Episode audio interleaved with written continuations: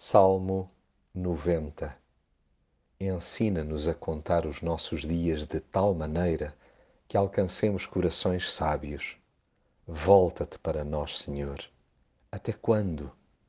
Tem compaixão dos teus servos. Deus é sempre o nosso melhor refúgio.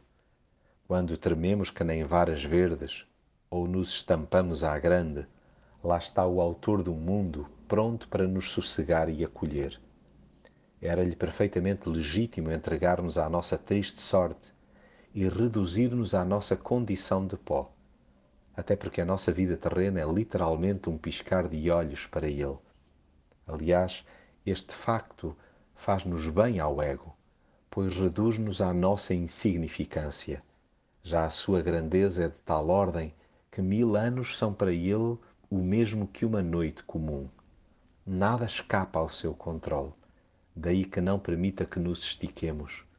Conhecendo Deus de gingeira as nossas culpas e tendo presente todos os nossos segredos, reconheçamos diante dele a brevidade da vida e peçamos-lhe que nos ensine a ordenar os nossos dias retamente. Realmente estamos mesmo de passagem pela terra.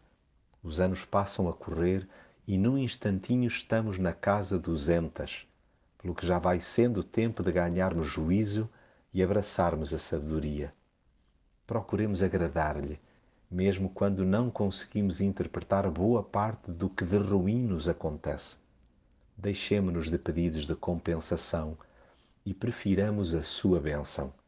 Aconcheguemo-nos nele e segredemos-lhe a cada amanhecer. Enche-nos do teu amor ao começar o dia e, alegres, cantaremos toda a nossa vida.